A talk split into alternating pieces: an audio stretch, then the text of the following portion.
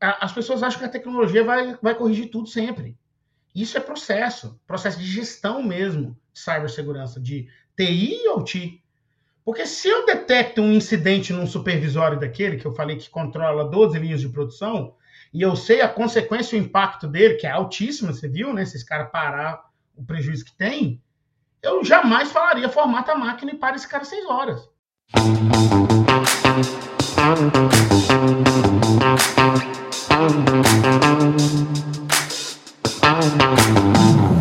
Fala pessoal, sejam bem-vindos a mais um Cial Talks, dose semanal de tecnologia para vocês.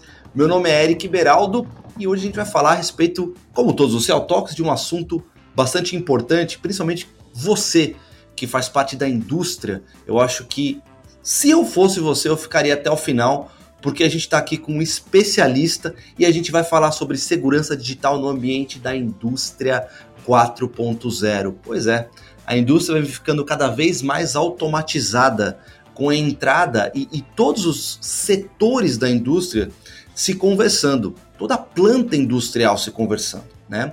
E para me ajudar a falar um pouco a respeito dessa do, de quão é importante a segurança dentro do ambiente industrial, eu trouxe aqui um convidado que é especialista nessa área, o senhor Eduardo Honorato. Fala Eduardo, tudo bem contigo, cara? Tudo bem, tudo bem, Eric. Prazer estar com vocês aqui no, no, Cial, no Cialcast, né? Tá tentando lembrar o nome.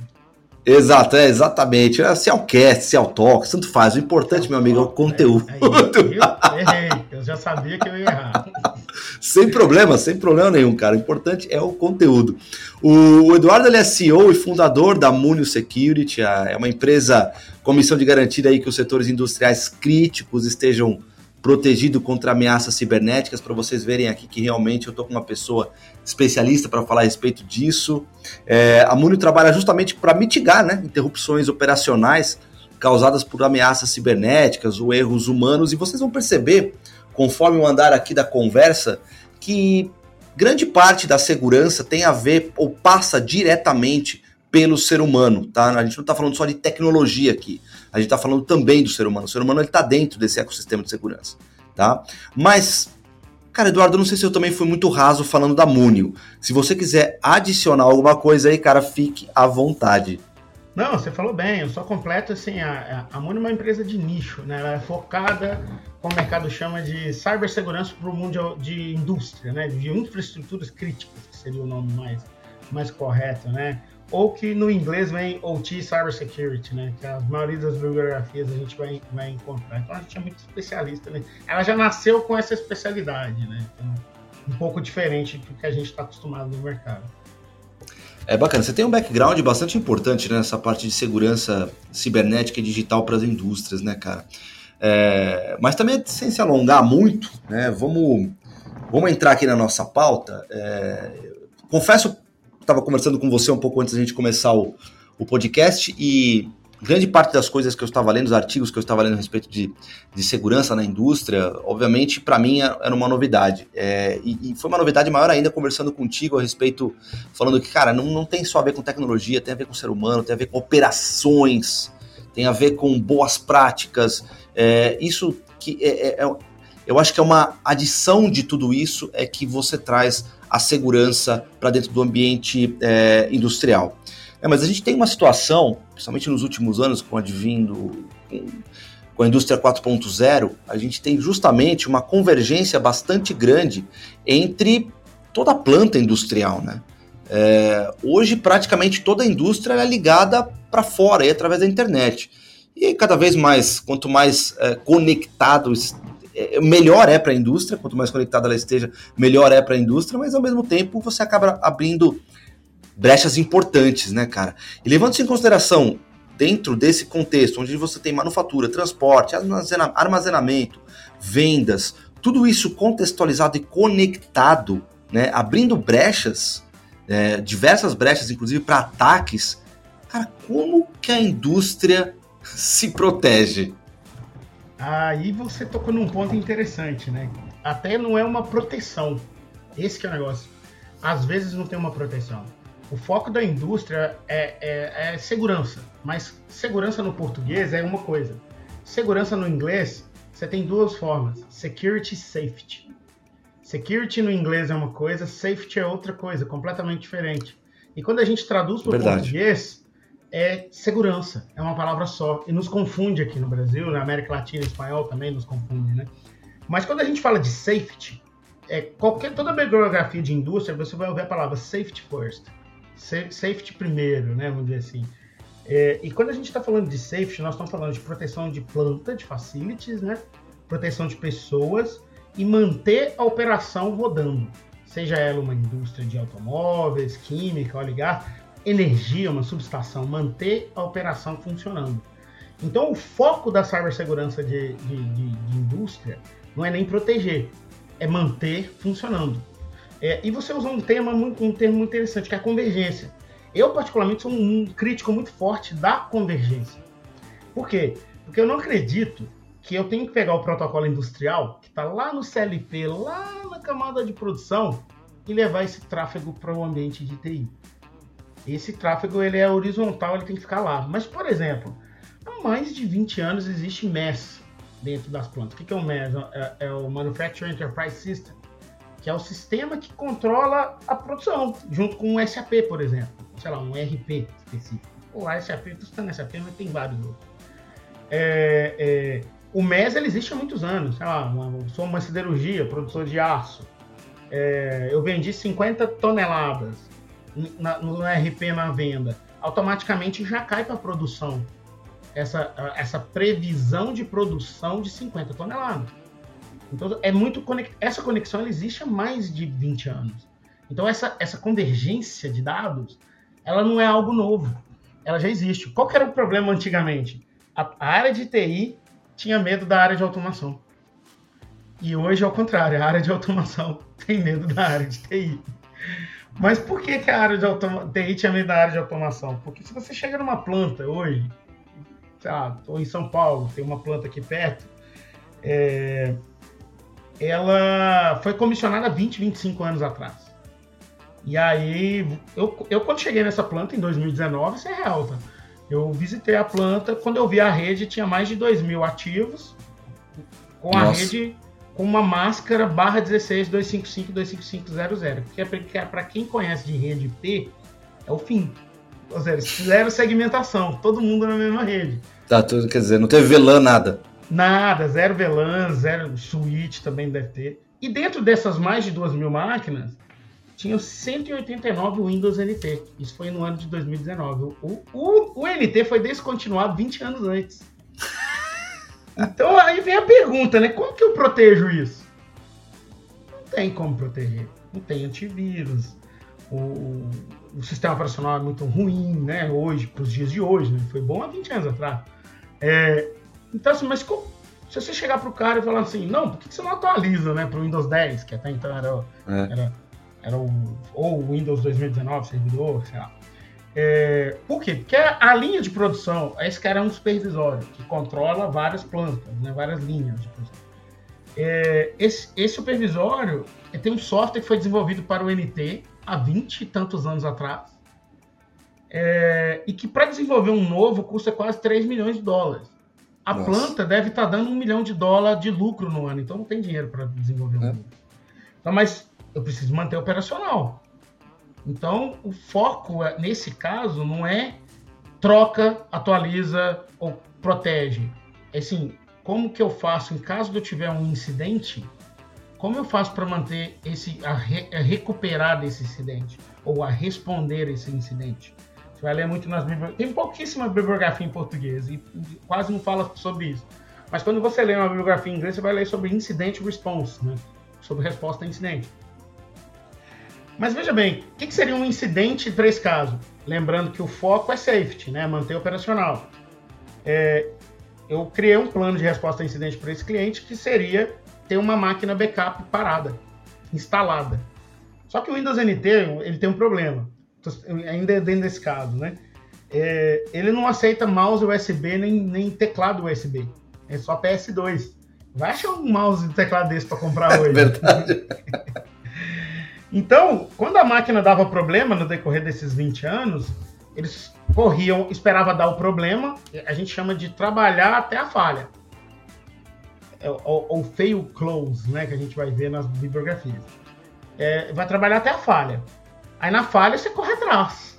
Só que esse corre atrás é 48 horas para instalar uma máquina nova até achar um HD IDE, até achar não sei o que, até achar não sei E o backup teria que ser feito numa velocidade bastante grande, né? Você não pode ter um backup de dois, três dias para trás, tem que ser super rápido. É, a vantagem de um supervisório, como o OT ideal, é que para manter uma máquina dessa ativa, o agora me importa. O que passou para trás, hum. para produzir, me importa pouco. Pra, agora, sei lá, eu produzi 50 toneladas do modelo tal, tal, isso me interessa. Mas ali, durante a proteção, a, a, a produção, é, é, se importa, mas tem dado para fazer backupeado. Mas é, é, o plano, tanto que o plano de resposta, eles gastavam 48 horas, a gente criou um plano de resposta de quê? De ter uma máquina parada do lado. Ponto. É crítico. É crítico. Qual que é a consequência e impacto? Isso é um negócio que a área de TI tinha que fazer isso. Qualquer área eu tenho, sei lá, um contact center. Pô, qual é a consequência e impacto se a central telefônica parar?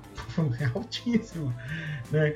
Então, beleza. As pessoas, qual é a consequência e impacto? Impacto de reputação, impacto financeiro, de marca, sim, impacto claro. de safety, impacto de ambiente.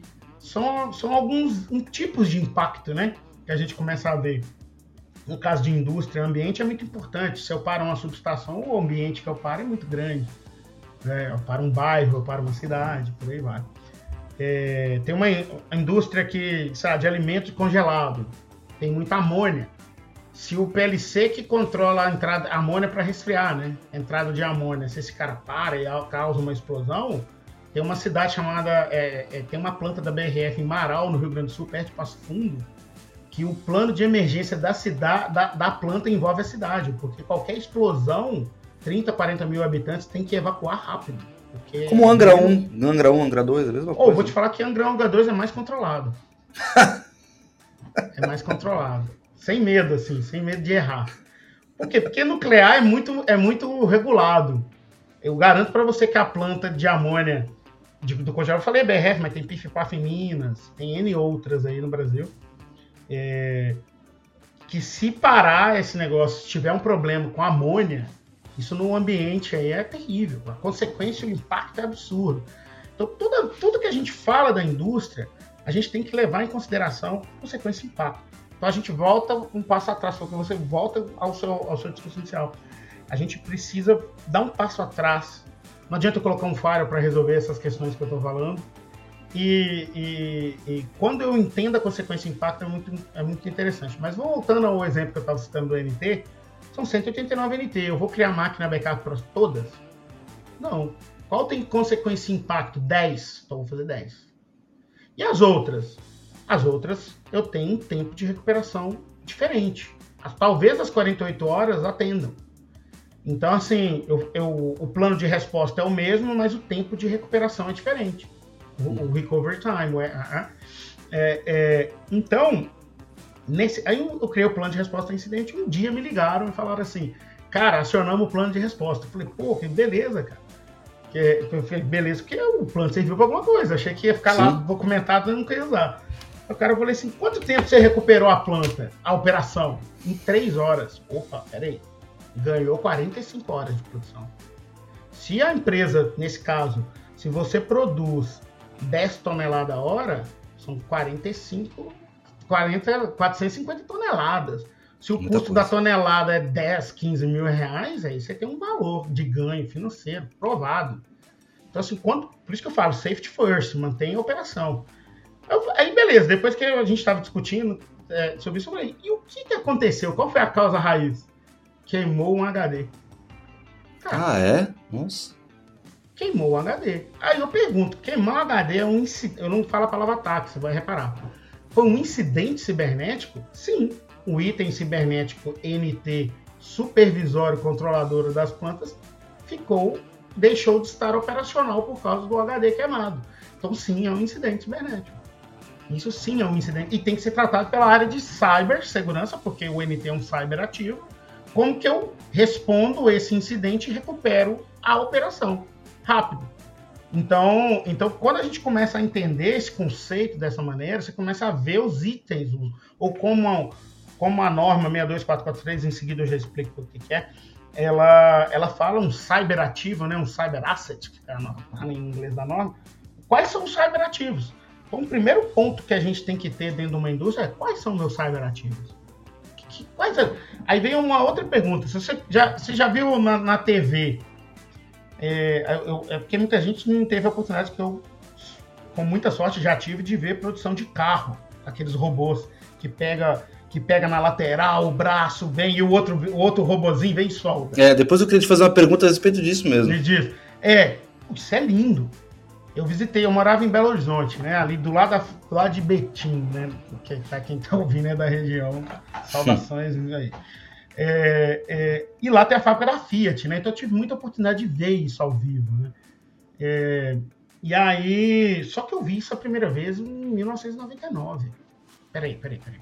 Calma, calma. Aí eu sempre falo isso. Em 1999 não tinha celular direito. O celular era um tijolão que a bateria durava 4 horas. não tinha aqueles Nokia que enviavam SMS, eles vieram nos anos 2000. Pô, mas peraí, já estava produzindo carro com braço robótico. E aí eu tenho que escutar falar que, que a automação é arcaica. A automação, é, automação é, cara, é a verdade. Fórmula 1 da tecnologia. É, é, eu estava lendo muito a respeito disso que você está falando, né? É justamente sobre esses braços não estarem. O que acontecia, pelo menos o que eu li algumas coisas falando a respeito, é que esses, esses caras não estavam tão conectados assim. Eles trabalhavam de forma mais apartadas. Eles até estão, né? Mas usando o link serial. É o que eu ia falar. Sim. Não tem, eu não tenho um endereço IP do, do PLC Isso. ou do CLP, né? Quem gosta de português, sai um cabo serial. E o PLC, o CLP, ele está ele tá programado para passar a programação para o robô. Mas, cara, é, uma, é, um desenvolvimento que foi feito há 20, 25 anos atrás e que está funcional. Mas peraí, esse robô e esse CLP, por estar com uma conexão serial, é um item cibernético? Hoje em dia, as pessoas pensam assim: ele está na rede IP? Não, então não é.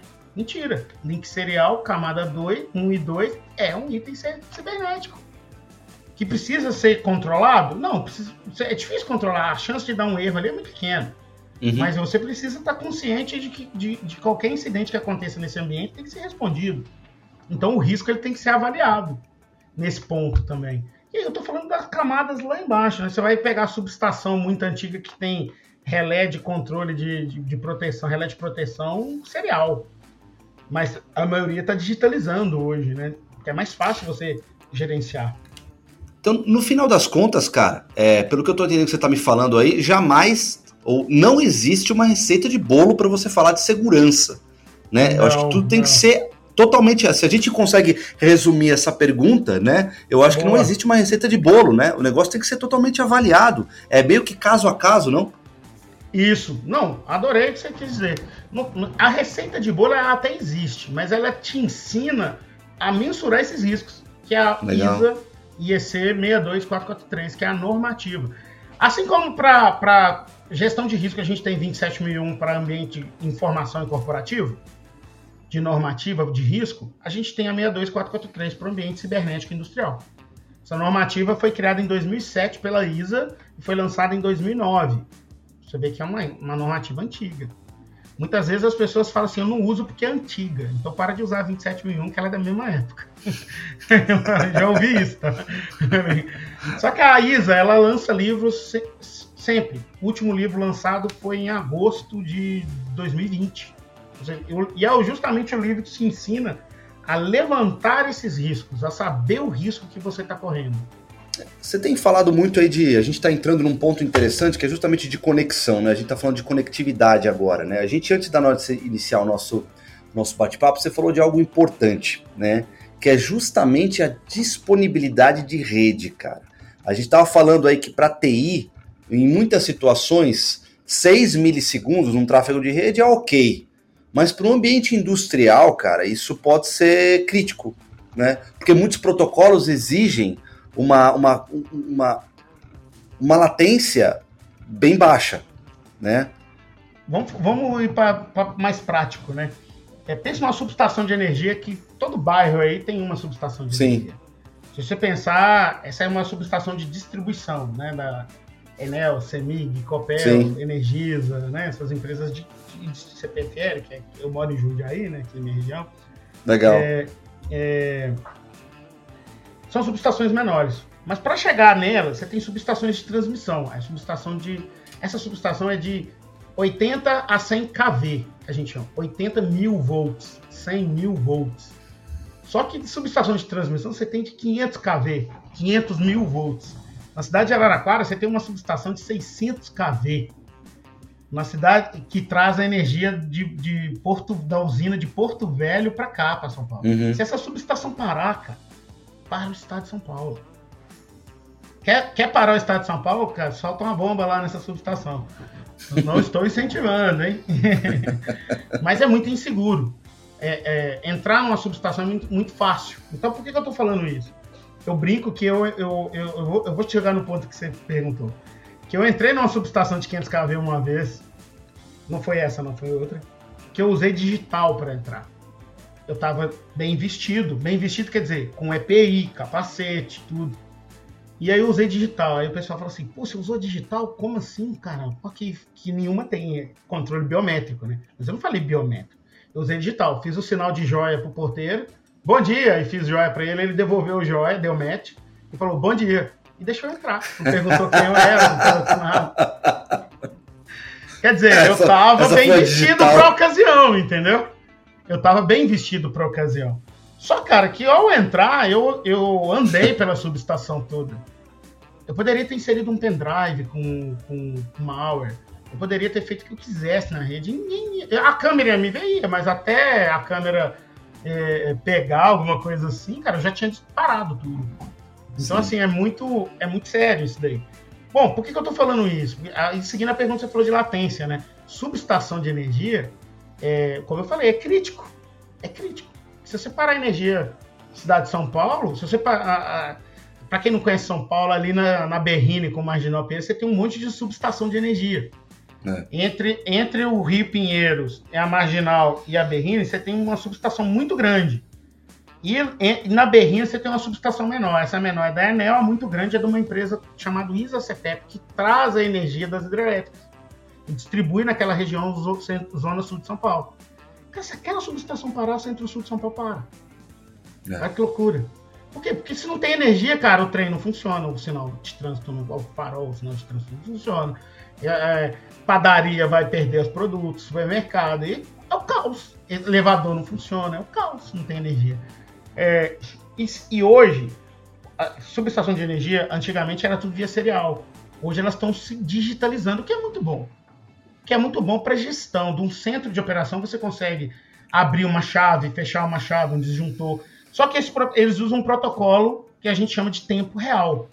E é um protocolo chamado 61850. Dentro desse protocolo, é um padrão IEC 61850, é o nome do protocolo também. Uhum.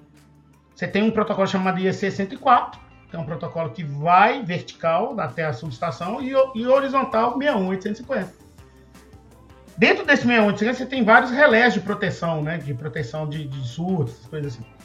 É, esses relés falam, mostram que estão vivos um para o outro usando um protocolo chamado GUSE, de ganso mesmo, né? Eles ficam lá, ah, uhum. tô vivo, tô vivo, tô vivo, tô vivo. Se um não recebe o guze do outro, ele derruba. Ele, ele toma uma ação ah. de proteção. Só que esse Guzi Protocol, 5 milissegundos é o máximo dele. 6 é timeout. Isso na rede de ETI é nada. É nada. É, é uma coisa, eu brinco, é uma coceirinha atrás da orelha. Só que lá no Guzi Protocol é o caos. Então esse é um ambiente que eu não posso concorrer com outros protocolos. Aí eu vou colocar uma câmera para filmar a subestação e vou colocar na rede GUSE, na rede 61, na rede da subestação. Cara, pediu para parar. Eu já vi isso acontecer. Já vi parar por causa do cara colocou uma Olha câmera. Só.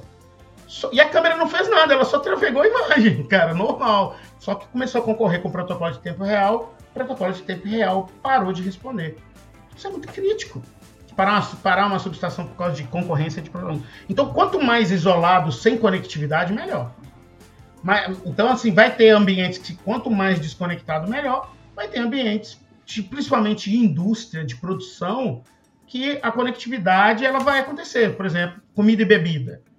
Se você pegar, vamos pegar três empresas de, de, de cerveja: Cervejaria Petrópolis, Heineken e Ambev. Esses uhum. caras concorrem é, na produção fortemente. Cada um tem a sua preferência de cerveja, mas tem cara que compra cerveja por ser cerveja.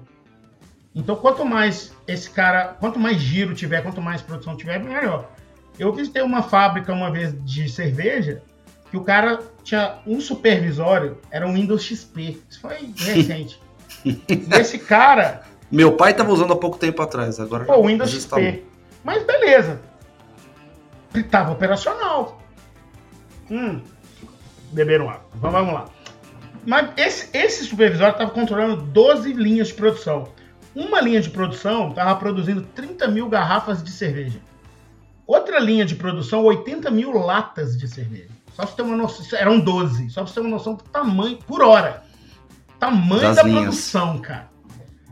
Cara, pois, pois um dia eles compraram um sistema de detecção desses que tem aí, o TIDS.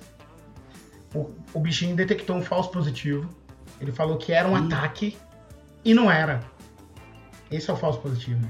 Quando, uhum. E não era. Quando a gente foi ver, era falso. Não era. O alarme foi falso. Só que a reação do time foi formata a máquina. Fomos atacados. No formata a máquina, a máquina parou seis horas. Olha o tamanho da produção aí que eu te passei. Sem backup, sem outra máquina para. Sem outra máquina. Parou a produção seis horas. E quando a produção voltou ativa, os softwares de supervisório não, se, não instalaram, ficaram três semanas sem produzir. Três semanas sem produção? É, sem produção, cara. Nossa senhora. E aí, imagina. cara, chamaram a gente no meio desse processo. Aí eu fui lá. Eu falei assim, cara, primeira coisa, não, vocês não sofreram ataque. Como assim? Que não sei aqui, acusou, a ferramenta acusou. Eu falei, cara, foi falso. Olha aqui a referência. Aí, são várias evidências, né?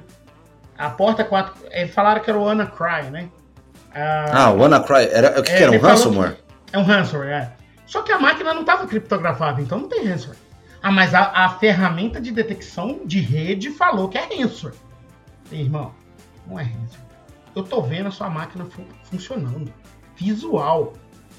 Não tem que formatar, não, mas vai que tá no backdoor. O cara fala assim, sem noção, né? É, backdoor virou tipo uma coisa do dicionário de todo cara de TI, né? Porra, cara, mas beleza. O ransomware ele não é muito backdoor, não. Ele criptografa e joga na sua cara. É, né? pois é. Mas tudo bem. E aí eu falei assim, tá bom, vamos lá então. Comportamento desse cara. É, ele explora a porta 445. Aí quando a gente chegou na a rede falando que, que era ransomware. Então redes tinha um sim para a rede. Porém, ele, ele, a porta 445, que é, que é SMB, que é a porta que o WannaCry explora, estava fechada na máquina. Peraí, então não tinha como o WannaCry infectar, porque a porta estava fechada. Segunda evidência de não, é, tinha o patch de correção do Windows XP. Quando saiu o WannaCry, a Microsoft soltou um patch de correção do Windows é XP. Pra, acho que para todos os Windows, né? É, até XP. É. E, e, e tava instalado. Então também não tinha como pegar. Tinha antivírus na máquina. Antivírus hoje pega o WannaCry e não deixa infectar. Uhum. Então eu saí, eu já tenho três evidências de que não era.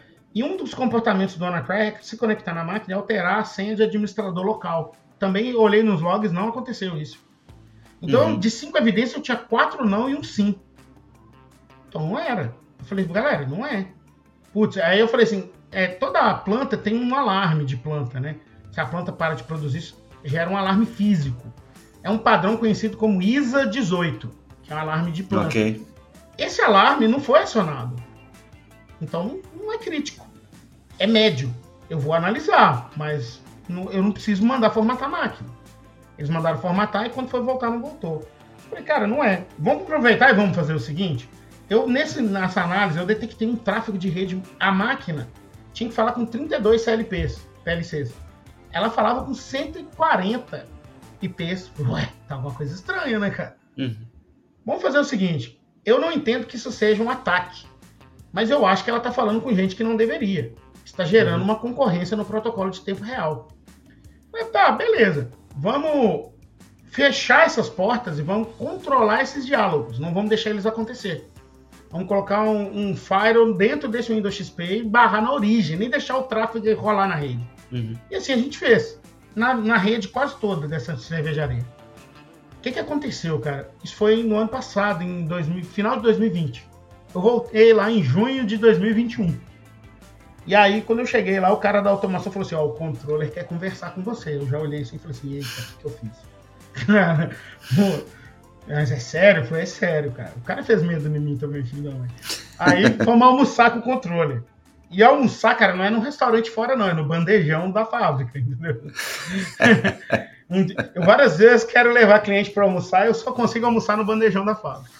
Aí chegando no bandejão da fábrica, que é comida lá, inclusive, deliciosa, cheguei pro cara e o cara falou assim: Cara, nossa produção de latas aumentou de 80 mil latas por hora para 127 mil latas por hora.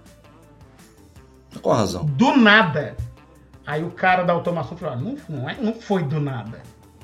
A gente liberou o protocolo de automação. Protocolo de tempo real.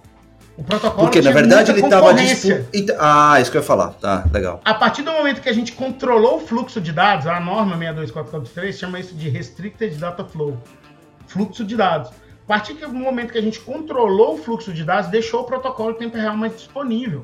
Consequentemente, ele, ele produziu mais, ele entregou mais, ele controlou mais a linha de produção. Olha que loucura. Olha só, só de... cara. Então, assim, é diferente. A área de indústria, eu tenho que fazer o seguinte: é, é deny, by, deny by default é, é, é allow by exception.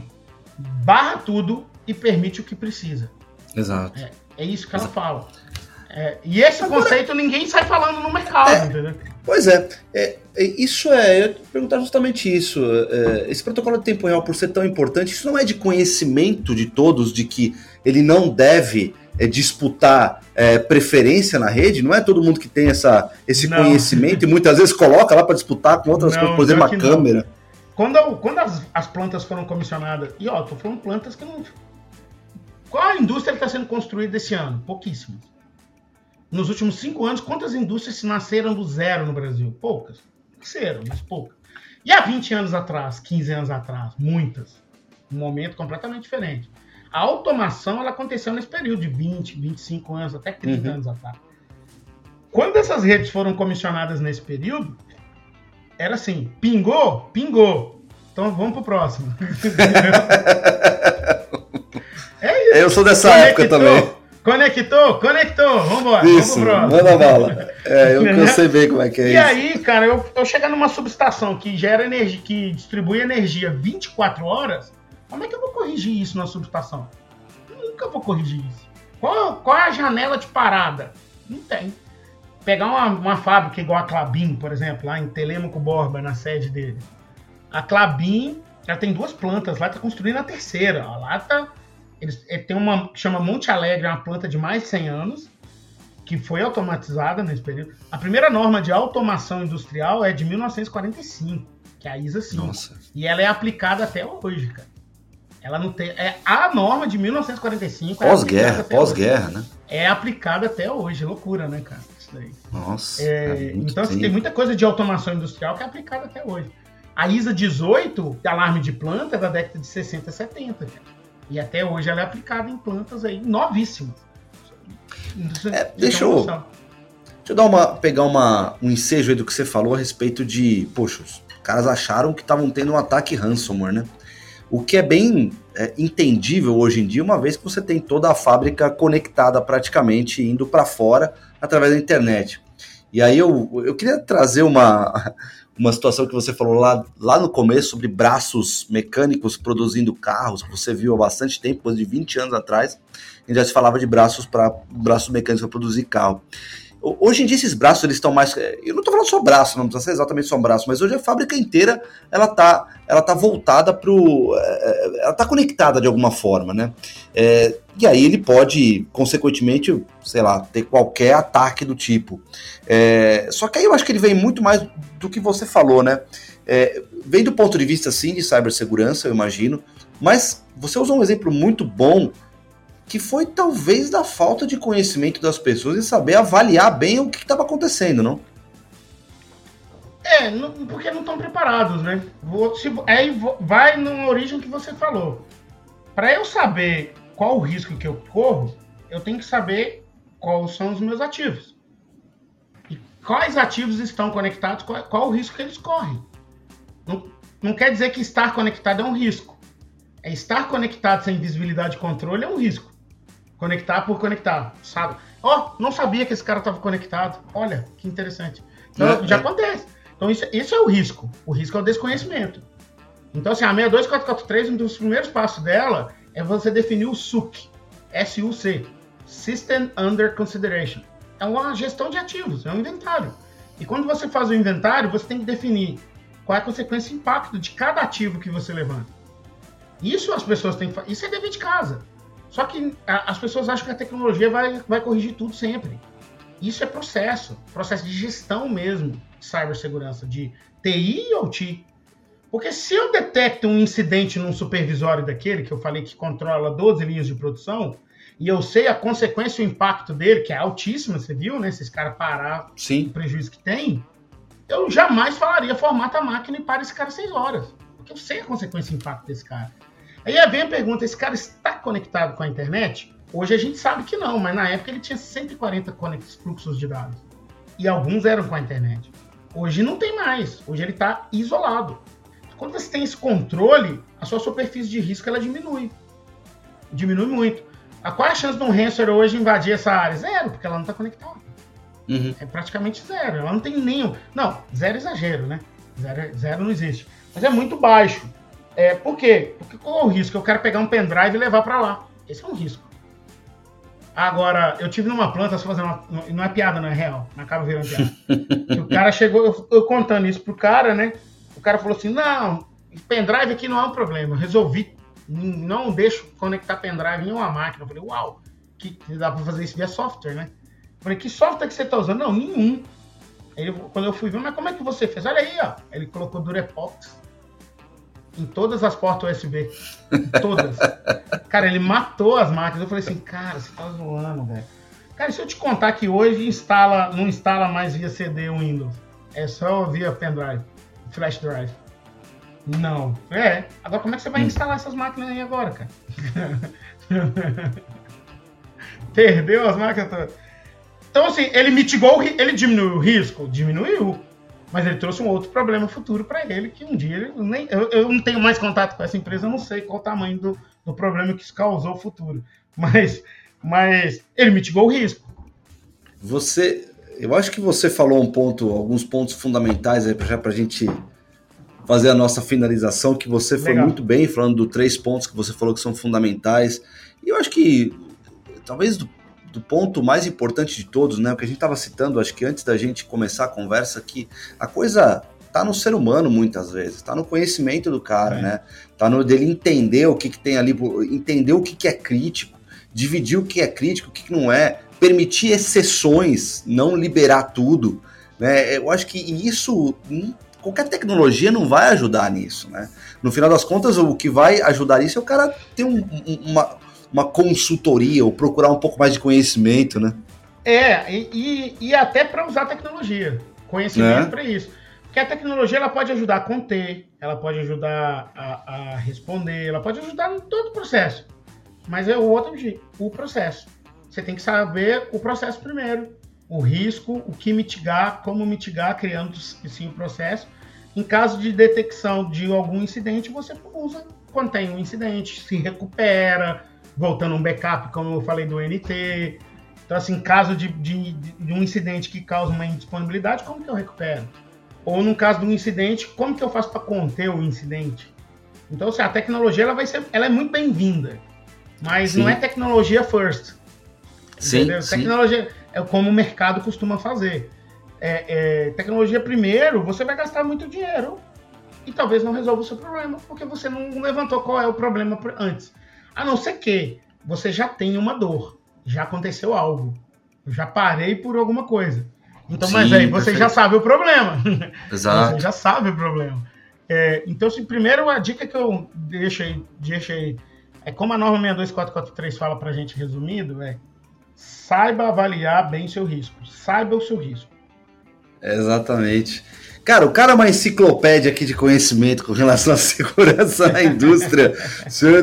Cara, Eduardo, Quero te agradecer demais, muito cara, o demais. seu tempo, foi sensacional, até porque eu não conhecia muito, né? A gente conversou antes, mas serviu como uma aula para mim. Eu espero que para quem tenha ficado até agora no nosso podcast, é, realmente tenha servido para entregar, para conhecer um pouco mais a respeito de segurança da indústria. Se você achava que ela está só baseada em tecnologia, desculpa, não é só isso. E se você ficou até aqui, você, eu tenho certeza que você já entendeu que não é só isso. Então, cara, Eduardo, putz, muito obrigado, muito obrigado. Eu vou deixar o LinkedIn do Eduardo, caso alguém queira entrar em contato com ele. O cara conhece tudo e mais um pouco de indústria. E Cara, só tenho que te agradecer a você e a todo mundo que nos Pô, eu que agradeço o espaço para a gente gerar mais maturidade no mercado, cara. Fico feliz aí pra, pelo, pelo espaço. Me acesso no LinkedIn, eu sou bem ativo por lá, tem Show. muita novidade, fiquem à vontade. Contem comigo para sempre aí, pessoal. Show! Valeu. Muito obrigado, gente, e até o próximo Ciel Talks. Valeu!